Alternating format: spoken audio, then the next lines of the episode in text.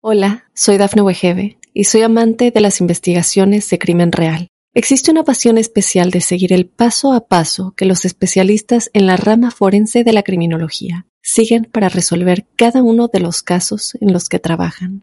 Si tú, como yo, eres una de las personas que encuentran fascinante escuchar este tipo de investigaciones, te invito a escuchar el podcast Trazos Criminales con la experta en perfilación criminal, Laura Quiñones Orquiza en tu plataforma de audio favorita.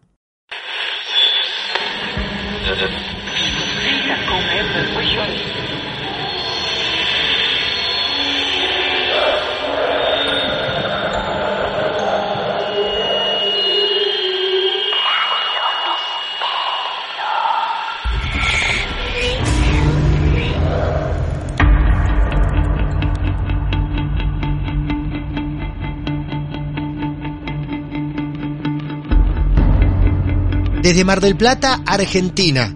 Amigos y amigas, bienvenidos a otro episodio muy especial de Martes de Misterio, hoy en formato crossover podcast. Un episodio celebración por estar cruzándonos con colegas de otras partes del mundo. Hoy, como invitado especial, Uriel, protagonista y conductor de Relatos de la Noche, uno de los podcasts de horror más escuchados en México. Es por eso que en Martes de Misterio todos aquí estamos celebrando este encuentro. Probablemente Relatos de la Noche y Martes de Misterio sean dos programas que habitualmente escuches y aquí nos unimos para ustedes. Mi nombre es Martín Echevarría, arroba Martín de Radio. En redes sociales pueden seguirme a partir de este momento y ya estoy listo para recibirlo a él. Presentación. Y en segundos nada más, Uriel de Relatos de la Noche cuenta su historia real en Crossover Podcast junto a Martes de Misterio.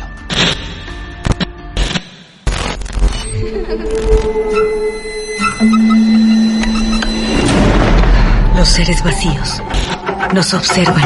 Hasta hoy se registran muchos reportes de actividad paranormal en él. Veo cosas que no puedo explicar. Hay alguien sentado en esa silla. Está aquí. Misterio está fundamentado en el silencio. Pero ya es hora de hablarlo entre todos. Esto es... Hay alguien en la casa. Martes de Misterio. Es divertido asustarse a veces, ¿no?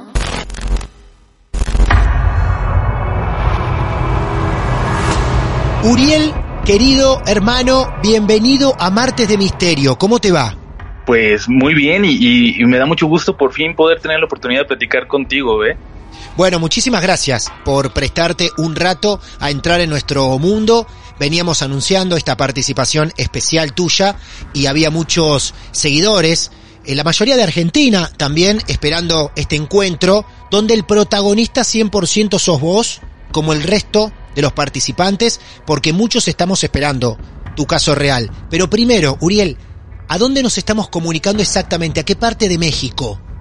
Ahora Ciudad de México. Yo soy de Tijuana, pero ya tengo un rato viviendo aquí en la capital. Bien, perfecto. Uriel, ¿cuántos años tienes? 37. ¿Y de esta historia que nos vas a contar? ¿Hay muchos testigos? pues, ¿Quién sabe de esto? Eh, es realmente una historia que, que vivió mi familia. Son, son varios acontecimientos. Ajá. Em, yo soy escéptico, la gente que incluso sigue mi canal lo sabe. Bien. Y a pesar de eso, saben que soy muy respetuoso de lo que me cuenta la gente. Y, y esto se da porque, pues porque crecí en una familia que vivía muchas cosas paranormales y aunque yo no creo y nunca me ha pasado, estoy acostumbrado a confiar en la gente, ¿no? Bien, o sea que es bastante loco esto que se va a plantear porque a pesar que tu familia vivió experiencias paranormales, vos aún no crees, pero respetás. Claro, claro, es que es una cuestión como muy muy científica, ¿no? Mientras no me ocurra a mí, no, no puedo decir que, que, existe. Claro, muy bien, muy bien. Bueno, queremos entonces destacar que Uriel se ha mandado toda una investigación para traerles a ustedes a Martes de Misterio aquí, hoy mismo, en este episodio tan especial de Crossover Podcast, una investigación sobre su familia. Así que vamos a ver todos los datos que ha recabado para nosotros. Uriel, desde donde quieras, te escuchamos. Pues primero que nada, este, de nuevo agradezco y, y todo lo que les voy a contar ahora no lo he contado en ninguna otra parte. Quizás algún detallito por ahí, pero la verdad, como dices, eh, me metí por ahí en una investigación eh, a preguntarle a mis hermanas, a mi mamá, este, sobre esto. Y, y, pues bueno, esta es, es la historia, este. Entonces comienzo y por ahí la duda que tengas, por favor, deténme y, y con gusto la voy contestando. Por supuesto. Bien. Eh, en la casa donde crecí, desde que recuerdo, ocurrieron cosas que experimentaron mis papás, mis hermanas, eh, cosas que siempre se contaron y que en aquel momento, cuando yo era niño, me daban mucho miedo, aunque yo no las hubiera experimentado. Y creo que empezó, como inician muchas historias al respecto, como inician historias de las que yo cuento también, eh, cuando de noche se abrían solas las llaves de la cocina, se escuchaban pasos que caminaban de un lado a otro, en este caso de, de la cocina a la sala, y de regreso. Pero como lo escuchaban mis hermanas, nada más como que no les hacían caso. No, como siempre, se le atribuye a la imaginación de, los pequeños, ¿no? Ah, mira vos. Para intentar describirte un poquito la casa, para que tengan una idea, eh, debo decir que era una casa pequeña en un terreno muy grande, con mucho patio, mucho jardín, en un barrio modesto de la ciudad. En aquel entonces, estoy hablando de los 90, estaba casi en las orillas de Tijuana ahora ya es al centro porque esa ciudad crece a un ritmo muy acelerado. Pero en aquel entonces era una colonia muy tranquila. Y en el cuarto de, de, la esquina de la casa, que primero compartían mis hermanas mayores y después yo compartí con, con la del medio, es donde más había actividad. De hecho, al lado de ese cuarto, de, de ese lado de la casa, no había vecinos, había un terreno vacío. Y en la parte de atrás de ese lote baldío, es decir, haciendo esquina con nuestra casa, había una casa enorme, o sea, parecía una mansión que se quedó a medio construir, estaba en obra negra, y en el segundo piso de esa casa había un balcón que daba justo hacia el cuarto de mis hermanas, es decir, que si alguien se salía por ahí, lo primero que iba a ver era la ventana de esa habitación, y de ese, de ese balcón había muchas leyendas, muchos niños del barrio, de la calle, contaban que ahí siempre salía una mujer vestida de blanco, hay quien dijo que salía vestida de novia y aunque nunca la llegamos a ver nosotros, siempre tuvimos esa sensación de, miedo, de no abrir las cortinas de noche, de no asomarnos por la ventana porque ahí podía estar ella. Wow, qué, qué, buena descripción del momento. Estoy ahí, ¿eh? Esa habitación de tus hermanas donde por la ventana se veía una casa vieja o a medio construir, pero el balcón estaba ahí.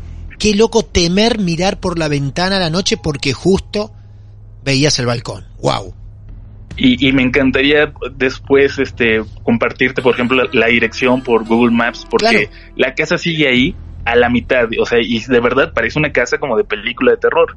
¡Wow! me encanta esto. Para, para, para, para. Vamos a ir ahí. Vamos a hacer lo siguiente porque en este momento, y ya lo hemos hecho en algunas oportunidades en Marte de Misterio, vamos a dar ahora la dirección Así mientras seguís contando la historia de esa casa, la gente la puede ir buscando, pero no se me distraigan de la historia. Pero vamos a dar, vamos a dar la dirección exacta cómo la encontramos. A ver. A ver, es eh, Colonia Guaycura, Tijuana. Pero sabes que te voy a dar la dirección de la, de la calle de atrás, justo enfrente de esta casa. Bien. Perfecto. A ver, y, de hecho también justo ahora Muy bien. estoy regresando a esta, a esta colonia mientras lo busco. Sí, tenemos tiempo, ¿eh? Mucho tiempo. Bien, claro, claro, tenemos tiempo. Es, un viaje a mi infancia. Qué bueno, bueno, qué bueno, perfecto, gracias por permitirnos viajar a tu infancia. Colonia Guaycura. Colonia Guaycura. Claro. G-U-A-Y, cura. Perfecto. Y la casa es eh, esta casa donde se aparecía esto, la pueden ver en el número 42 de la calle Santa Lucía.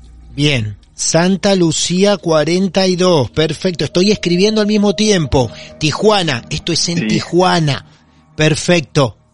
Parece que está medio abandonada todavía, ya la estoy viendo. Ajá, bien, perfecto. Estamos, sí, decime por favor. Y bueno, este, pues de esta casa se contaban muchas cosas.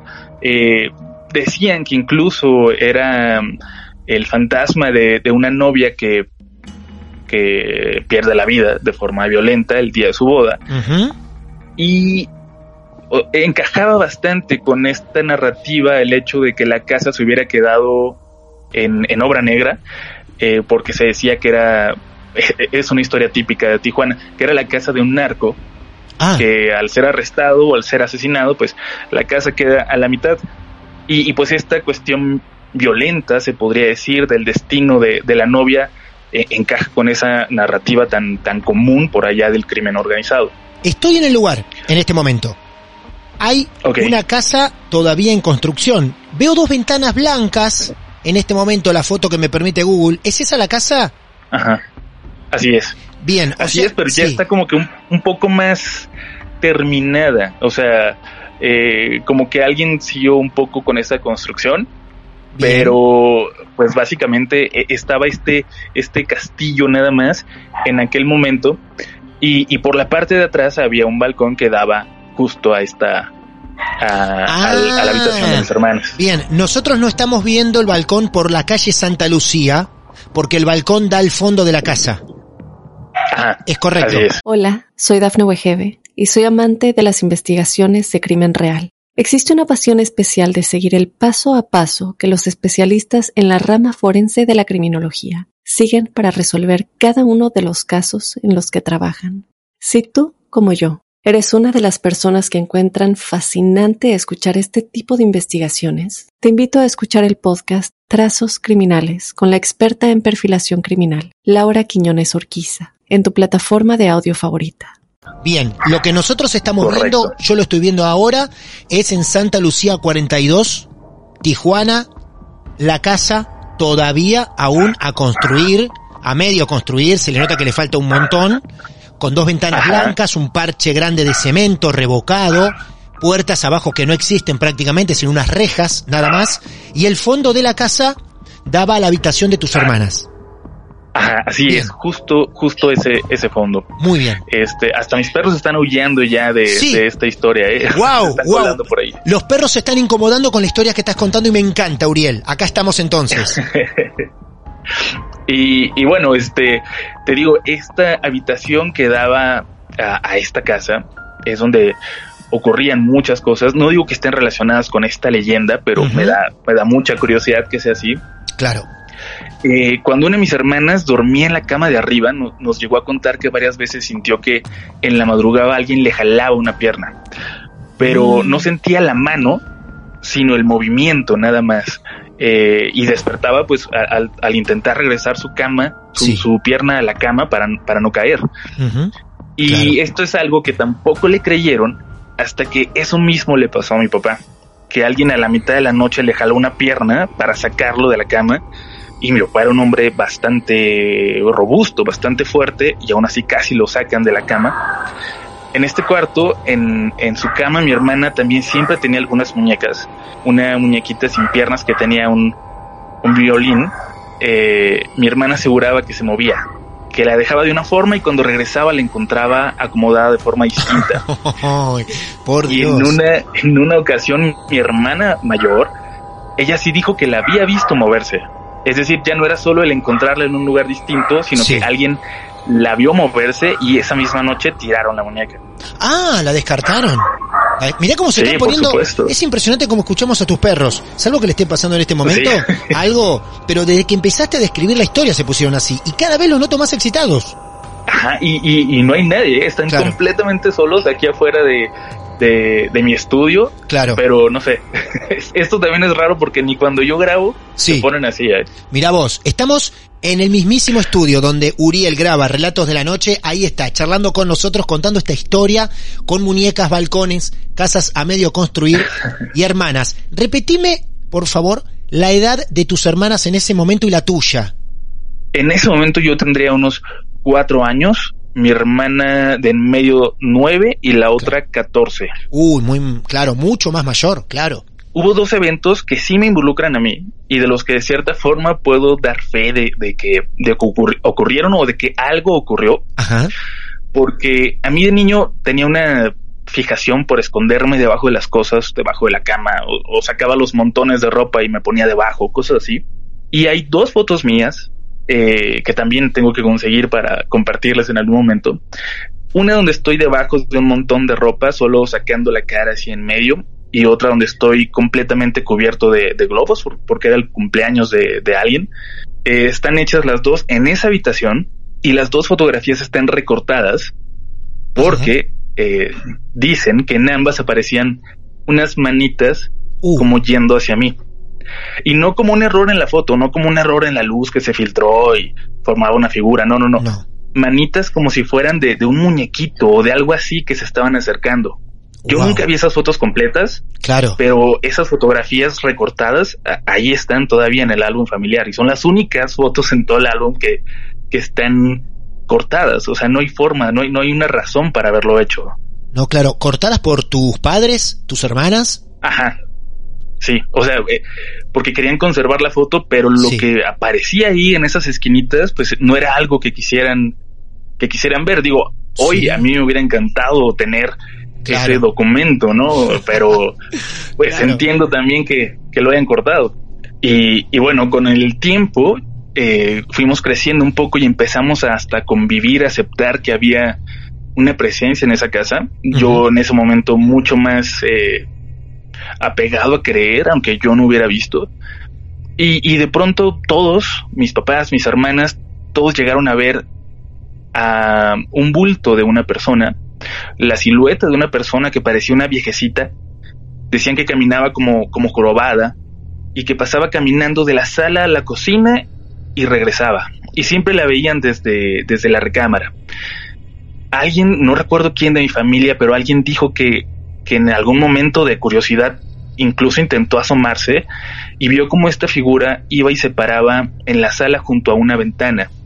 Y ahí pasa algo muy extraño, que, que de nuevo, uno puede pensar que creyó ver algo, que es su gestión, que es tu cerebro jugándote una mala pasada.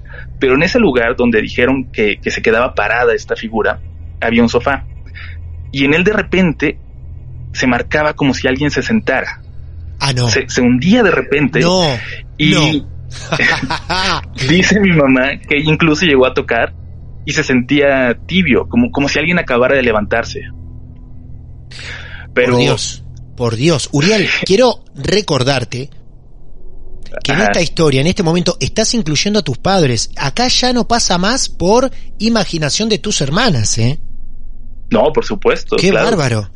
Y, y bueno, siento que no había tanto miedo, que no sentíamos que nos quisiera hacer daño o que la intención de esto fuera asustarnos, porque no sé cómo empezaron a creer, quizás por la silueta, por la forma, que era mi bisabuela, una señora chiquitita, muy chaparrita, de pelo muy largo, completamente blanco, que murió poco después de que yo nací, eh, y que era más o menos del tamaño de, de este bulto que, que veían en la casa, de esta silueta.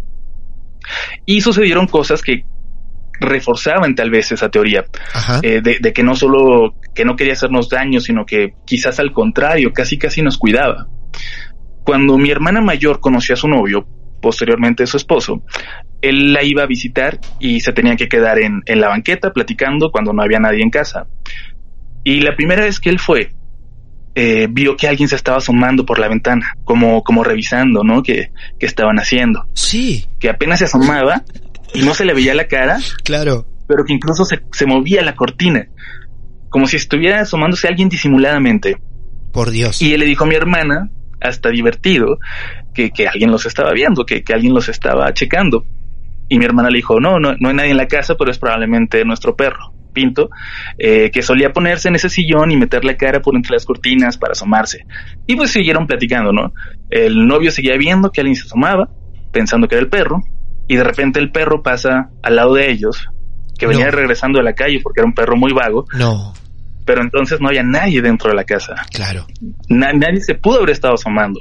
¿Era la primera visita del novio a la casa de tu hermana? Así es. Wow, qué, manera, qué manera de recibirlo, ¿no? Primera visita así. Wow, con fantasmas incluida. Muy bien, linda cita. Así es. Y, y lo otro que ocurrió, que, que también podría ser como positivo, eh, fue tiempo después, eh, años después, mi hermana estaba ya embarazada, pero aún vivía con nosotros. Y alguna vez dormida a la mitad de la tarde, eh, en la cama de arriba de, de, una litera, en esa misma habitación, eh, sin recordar que estaba en la parte de arriba, de repente se voltea y estuvo a punto de, de, caerse. Y justo al momento en el que ya sentía de espaldas cayéndose, que sentía que se iba a golpear en el buró que teníamos la cabeza, que hubiera sido peligrosísimo, sintió claramente unas manos que la detuvieron para que no se cayera. Y, en cuanto logra ella acomodarse y regresar a la cama, voltea para ver quién, quién la detuvo, pensando que era mi hermana, mi, otra hermana, y no había nadie. Y o sea, no había nadie en la casa, pero ella hasta hoy sigue jurando que sintió las manos de alguien sí. que la detuvieron para que no cayera. Qué maravilloso. Y maravilloso. Sí, claro. Y a esta a esta hermana mayor es a la que le han ocurrido más cosas, que ella dice que la siguieron incluso hasta su casa actual, que le siguen pasando cosas. Pero ah. hubo un tiempo, ya, ya cuando, cuando ya tenía su familia grande con sus hijos y, se fue a vivir a la casa a la que mi abuela llegó cuando recién llegó a, la ciudad de Tijuana. Mi abuela llegó ahí acompañada de su madre y de su hijo, mi papá, que era un niño. Y la madre de mi abuela es esta señora que, te digo que que creíamos que es la que aparecía en la otra casa. Entonces, eh, antes de que mi hermana se mudara a esta casa de mi abuela, la casa estuvo deshabitada por años. De hecho, yo vivía al lado y cuando mis amigos iban a visitarme eh, y hacíamos reuniones ahí en el patio y estábamos enfrente de esta casa, nadie, aunque no supieran nada de esta casa, nadie se quería acercar. A nadie le gustaba acercarse y todos decían que sentían como si hubiera alguien desde adentro viéndose afuera. Y es una casa que estuvo deshabitada fácil 6, 7 años. Y, esto es algo que yo, eh, escéptico y todo, te puedo decir que sí sentía, que sentía algo muy raro cuando le daba la, la espalda a esa casa. Y en cuando mi hermana llega ahí, comienza también a sentir la presencia de, de alguien más, ¿no? Este, era algo permanente, pero era más notorio cuando estaba sola, cuando todos los niños estaban en la escuela y mi cuñado estaba trabajando. Y luego los niños de repente también empiezan a decir que ven a una señora que camina por la casa, por las noches. Y, mi hermana, pues acostumbrada a pensar que era la bisabuelita, decía, es ella. O sea, si se nos aparecía en otra casa lejos que nunca conoció, por supuesto que va a estar aquí cuidándonos en la casa donde ella pasó sus últimos años. Y en una ocasión en que mi cuñado llegó de madrugada a la casa, el mismo cuñado que en su primera visita le tocó ver esto en la ventana, Llegó eh, bastante tarde, entró con cuidado para no despertar a nadie, pero al entrar al fondo de la sala ve de espaldas sentada a, una mujer, la figura de una mujer, mm. y obviamente pensó que era mi hermana, que lo estaba ah. esperando despierta para, para hacerle un pleito o algo así, y, solo le pregunta. claro, claro. le pregunta qué está haciendo ahí, este, por qué sigues despierta. Pero mi hermana lo ignoró, o lo que él pensaba que era mi hermana, ¿no? y de repente pues va a la recámara a dejar sus cosas, preparado para la discusión, y ve a mi hermana dormida. Y luego va, a revisar a todos los niños y todos están dormidos. ¡Wow! Por Dios. Hola, soy Dafne Wegebe y soy amante de las investigaciones de crimen real. Existe una pasión especial de seguir el paso a paso que los especialistas en la rama forense de la criminología siguen para resolver cada uno de los casos en los que trabajan. Si tú, como yo, ¿Eres una de las personas que encuentran fascinante escuchar este tipo de investigaciones? Te invito a escuchar el podcast Trazos Criminales con la experta en perfilación criminal, Laura Quiñones Orquiza, en tu plataforma de audio favorita. Y regresó a la sala, pero ya no estaba esta, esta mujer. Y de nuevo, o sea, todos pensaban, es, es la bisabuelita, no pasa nada, nos está cuidando, jamás nos haría algo malo, pero eh, este falta quizás la conclusión de, este relato que sucedió tiempo después, años después, cuando ya estaban acostumbrados por completo a esta presencia, a esta mujer que cada vez era más notoria, que cada vez se escondía menos. En algún momento mi hermana tiene una charla muy casual con los vecinos de enfrente y, debo decir que cuando la colonia recién eh, se forma, esta familia, la de los vecinos de enfrente, tenía ambas casas, a ambos lados de la calle. Posteriormente le venden esa casa a mi abuela. pero, pero esa casa estuvo desde mucho tiempo antes de, que mi abuela la comprara. Entonces platica con mi hermana el vecino y sale al tema eh, lo que estaba viviendo ella, todo lo que lo que había estado esos años con ella, la presencia, la mujer que se aparecía en la casa. Y pues mi hermana aclara que no le tiene miedo porque pues es su bisabuela, que seguramente la estaba cuidando. Y el vecino le dice, uff, pues siento decirte que, que no. No. Que esa mujer que se ve en la casa. No. Se aparece. Sí. Desde que mi familia vivía ahí. Es una mujer que siempre ha estado ahí, que ni nosotros tenemos idea de quién es, porque está desde antes de que llegáramos. Y, wow. y pues bueno, eso, eso, es lo que yo te puedo contar. Wow. Esa es la historia. Hace poquito derrumbamos esa casa. La intención es construir otra en el mismo lugar. Sí. Y ya veremos, ya te contaré si, si la mujer sigue ahí. Claro. En, en la nueva casa o si, o si no vuelve a haber alguna aparición al respecto.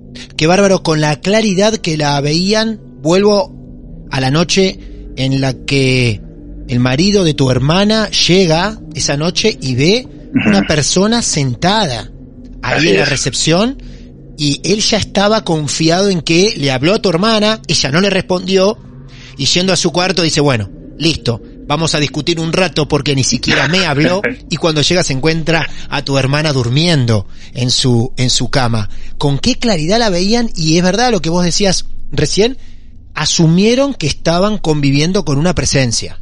Sí, que, que digo, creo que es lo que más nos gustaría pensar a todos y de repente tenemos eh, una presencia que no podemos explicar Sí. conviviendo con nosotros, pues nos encantaría pensar que es que es alguien cercano, ¿no? Alguien que, que todavía está por ahí de alguna forma cuidándonos, pero qué, difícil tener esa, no sé, casi, ca- yo me imagino perfecto a mi hermana hablándole, diciéndole, no me vayas a asustar, voy al Claro. baño o algo así, y que de repente te des cuenta que estuviste conviviendo con algo que, que no tienes idea que sea.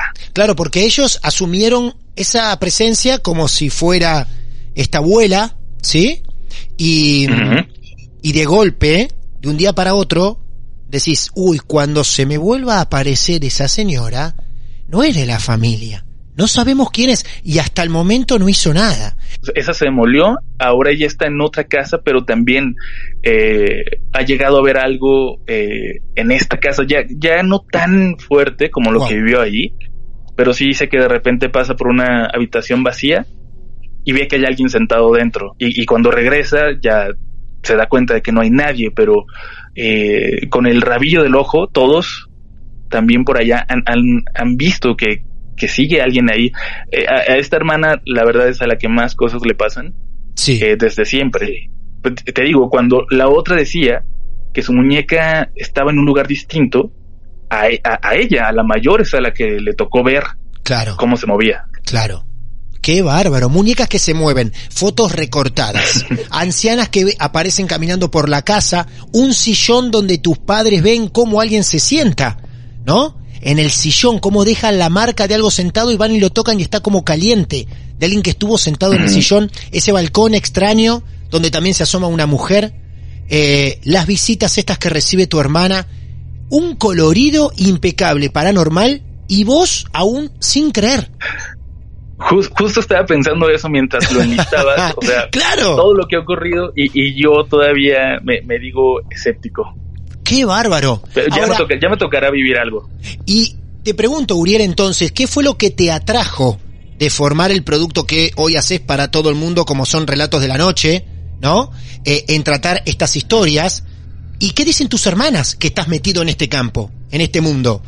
Eh, pues de hecho es culpa de mis hermanas. Eh, Ah, a ellas les- siempre les encantaron las historias de terror, las películas de terror. Sí. Nuestra tradición cuando nos dejaban solos en casa era ir a alquilar una película de terror, aunque ya lo hubiéramos visto cientos de veces, Muy bien, sí. y hacer palomitas y disfrutarla. Entonces, Claro. para mí hablar de terror y de historias de fantasmas es, es como muy nostálgico.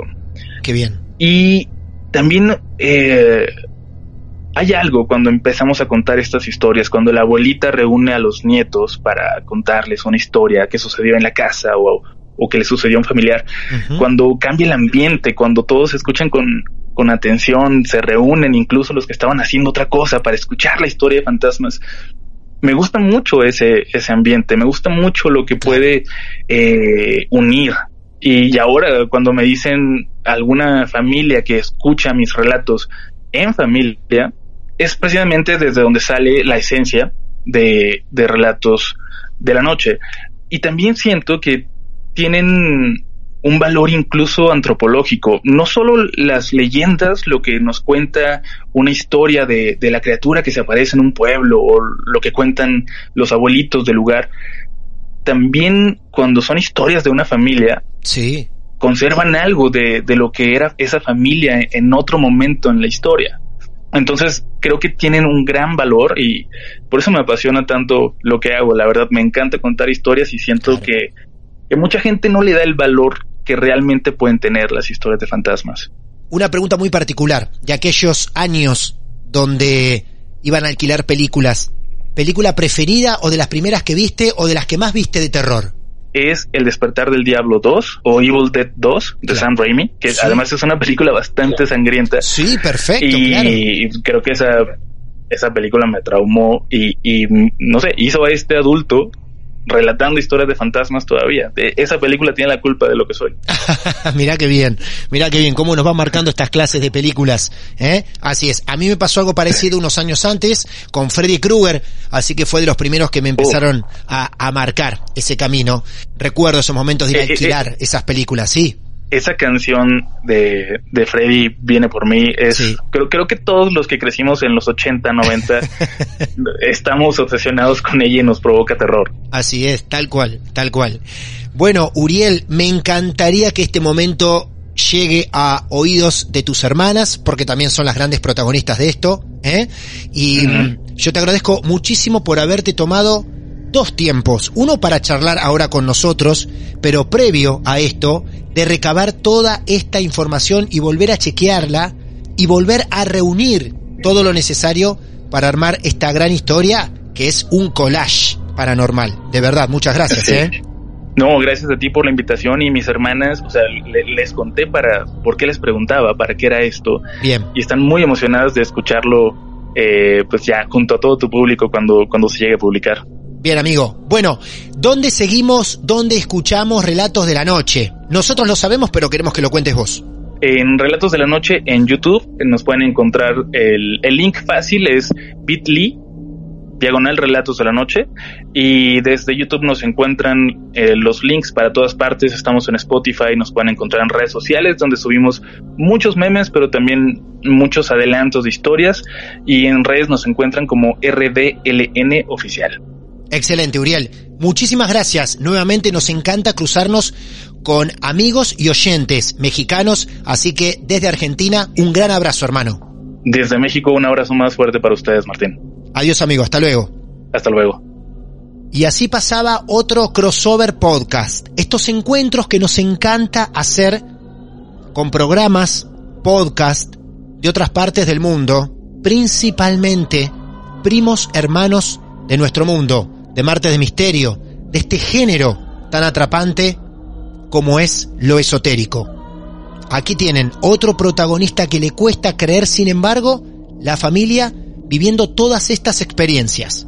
Relatos de la noche, Uriel, gran conductor, colega mexicano, presente en los martes de misterio, y así como él, tuvo el caso real de su familia y confió en nosotros, ustedes también.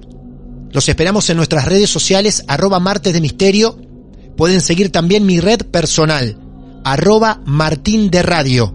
Nos mandan un mensaje privado y allí estaremos listos para recibir su alerta, su propuesta, pidiendo reunirse con nosotros en un episodio y ser protagonista de nuestros martes de misterio.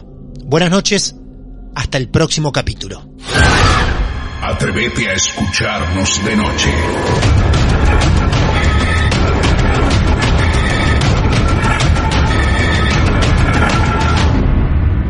Seres les gusta la sangre. Martes de Misterio. Hola, soy Dafne Wegebe y soy amante de las investigaciones de crimen real. Existe una pasión especial de seguir el paso a paso que los especialistas en la rama forense de la criminología siguen para resolver cada uno de los casos en los que trabajan. Si tú, como yo, eres una de las personas que encuentran fascinante escuchar este tipo de investigaciones, te invito a escuchar el podcast Trazos Criminales con la experta en perfilación criminal, Laura Quiñones Orquiza, en tu plataforma de audio favorita.